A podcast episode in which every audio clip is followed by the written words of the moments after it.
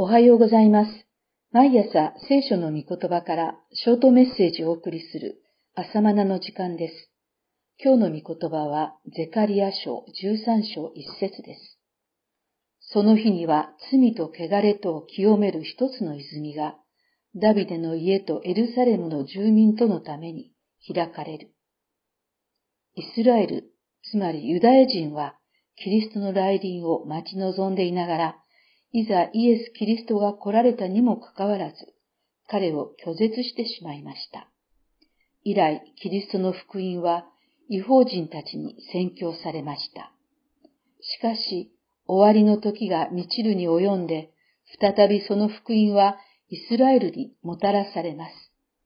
彼らがかつて拒絶して十字架で突き刺したイエスこそが、神のキリストであると告白し、受け入れる時が来るのです。その時に至ってイエス・キリストは再臨なさいます。冒頭のその人はイエス様が再臨なさった時のことです。罪と汚れを清める一つの泉が開かれるのです。人々を神の御国の民としてふさわしくするために、神はこの泉で民を清められます。その泉とは、水そのものが湧き上がる泉というよりも、神の御言葉が水のように語られ、教えられ、その御言葉によって清められることを意味するのでしょう。人々が御言葉を慕い求め、清められていく情景を預言者イザヤは次のように語っています。多くの民は来て言う。さあ、我々は主の山に登り、ヤコブの神の家に行こう。彼、つまりキリストは、その道を我々に教えられる。我々はその道に歩もうと。立法はシオンからで、主の言葉はエルサレムから出るからである。イザヤ二章三節神の御言葉によって人々の罪と汚れが清められ、神の御国は完成します。もはやそこで神の皆だけが賛美されます。すべてのものはイエスの皆に膝をかがめ、誠の礼拝者となるはずです。そのような情景はゼカリアも語っています。万軍の主は言われる。その日には私は地から偶像の名を取り除き、重ねて人に覚えられることのないようにする。私はまた預言者及び、汚れの霊を地から去らせる。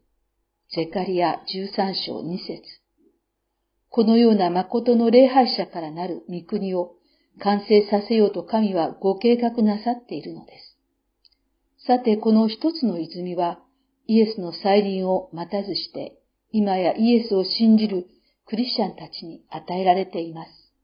イエスの御霊が私たちのうちにおられて、御言葉が泉のように与えられるからです。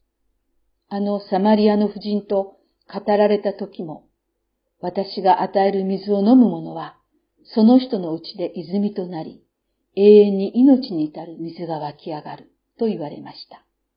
ヨハネ4章14節また、カリオの祭りの時には、私を信じる者は、その腹から生ける水が川となって流れ出るとも言われました。